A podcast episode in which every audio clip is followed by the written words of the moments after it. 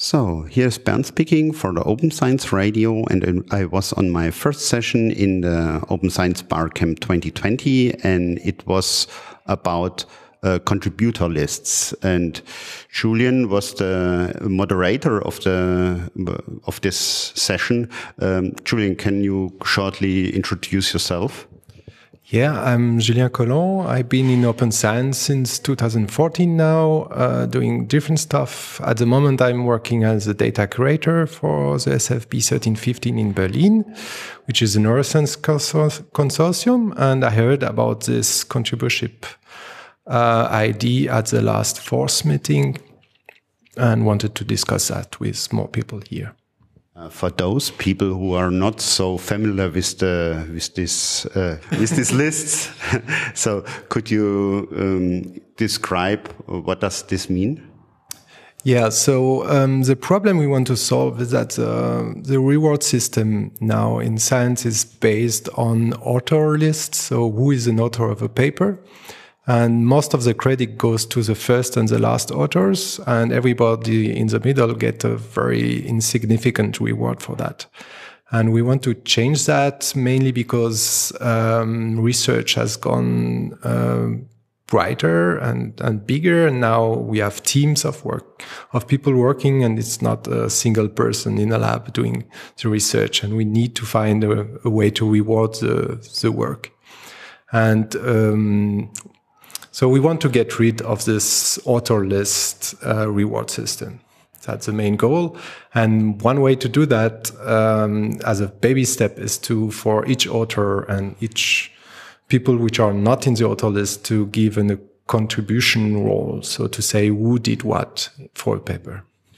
And what kind are these contribution roles? So, for example, so that uh, people can imagine how is the first idea? Yeah, so the first baby step was a credit taxonomy uh, with 14 different roles defined for life sciences.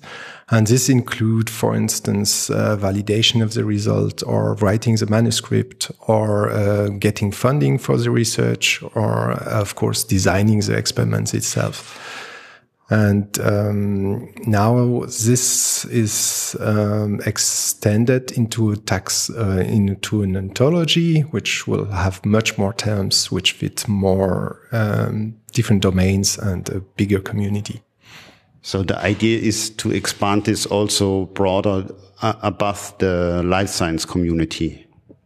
Exactly. So they got the first version, I think, two years ago of this credit taxonomy and got feedback that those 14 categories was not enough for all domains. And now they're expanding it and not with a simple taxonomy, which is basically vocabulary, but an ontology, which means that things will be linked together and you get for um, data work, different categories that will fit into this meta category, basically. Uh, is there a general pro uh, project which uh, people can look at, or uh, is there a code name or something like this? Um, I think the website is called CASRAI, C-I-S-A-R-I. Uh, I think it's .org. I'm not sure, but that's basically a, a US-based project at the moment, but they're they're very open to new contribution. Mm.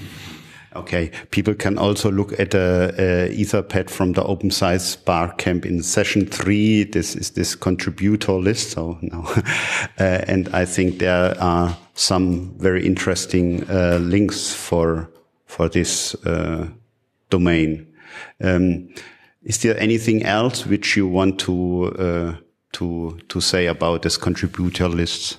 Yeah, I think the one output of the discussion we had today was um, if actually it's a good idea to do it because it brings granularity in the reward system, and this could be used uh, by the power system in place to just get the statu quo or even get getting a worse a situation would be worse than now, and we should start to think about metrics that will be derived from that and be sure that it's actually not making things worse.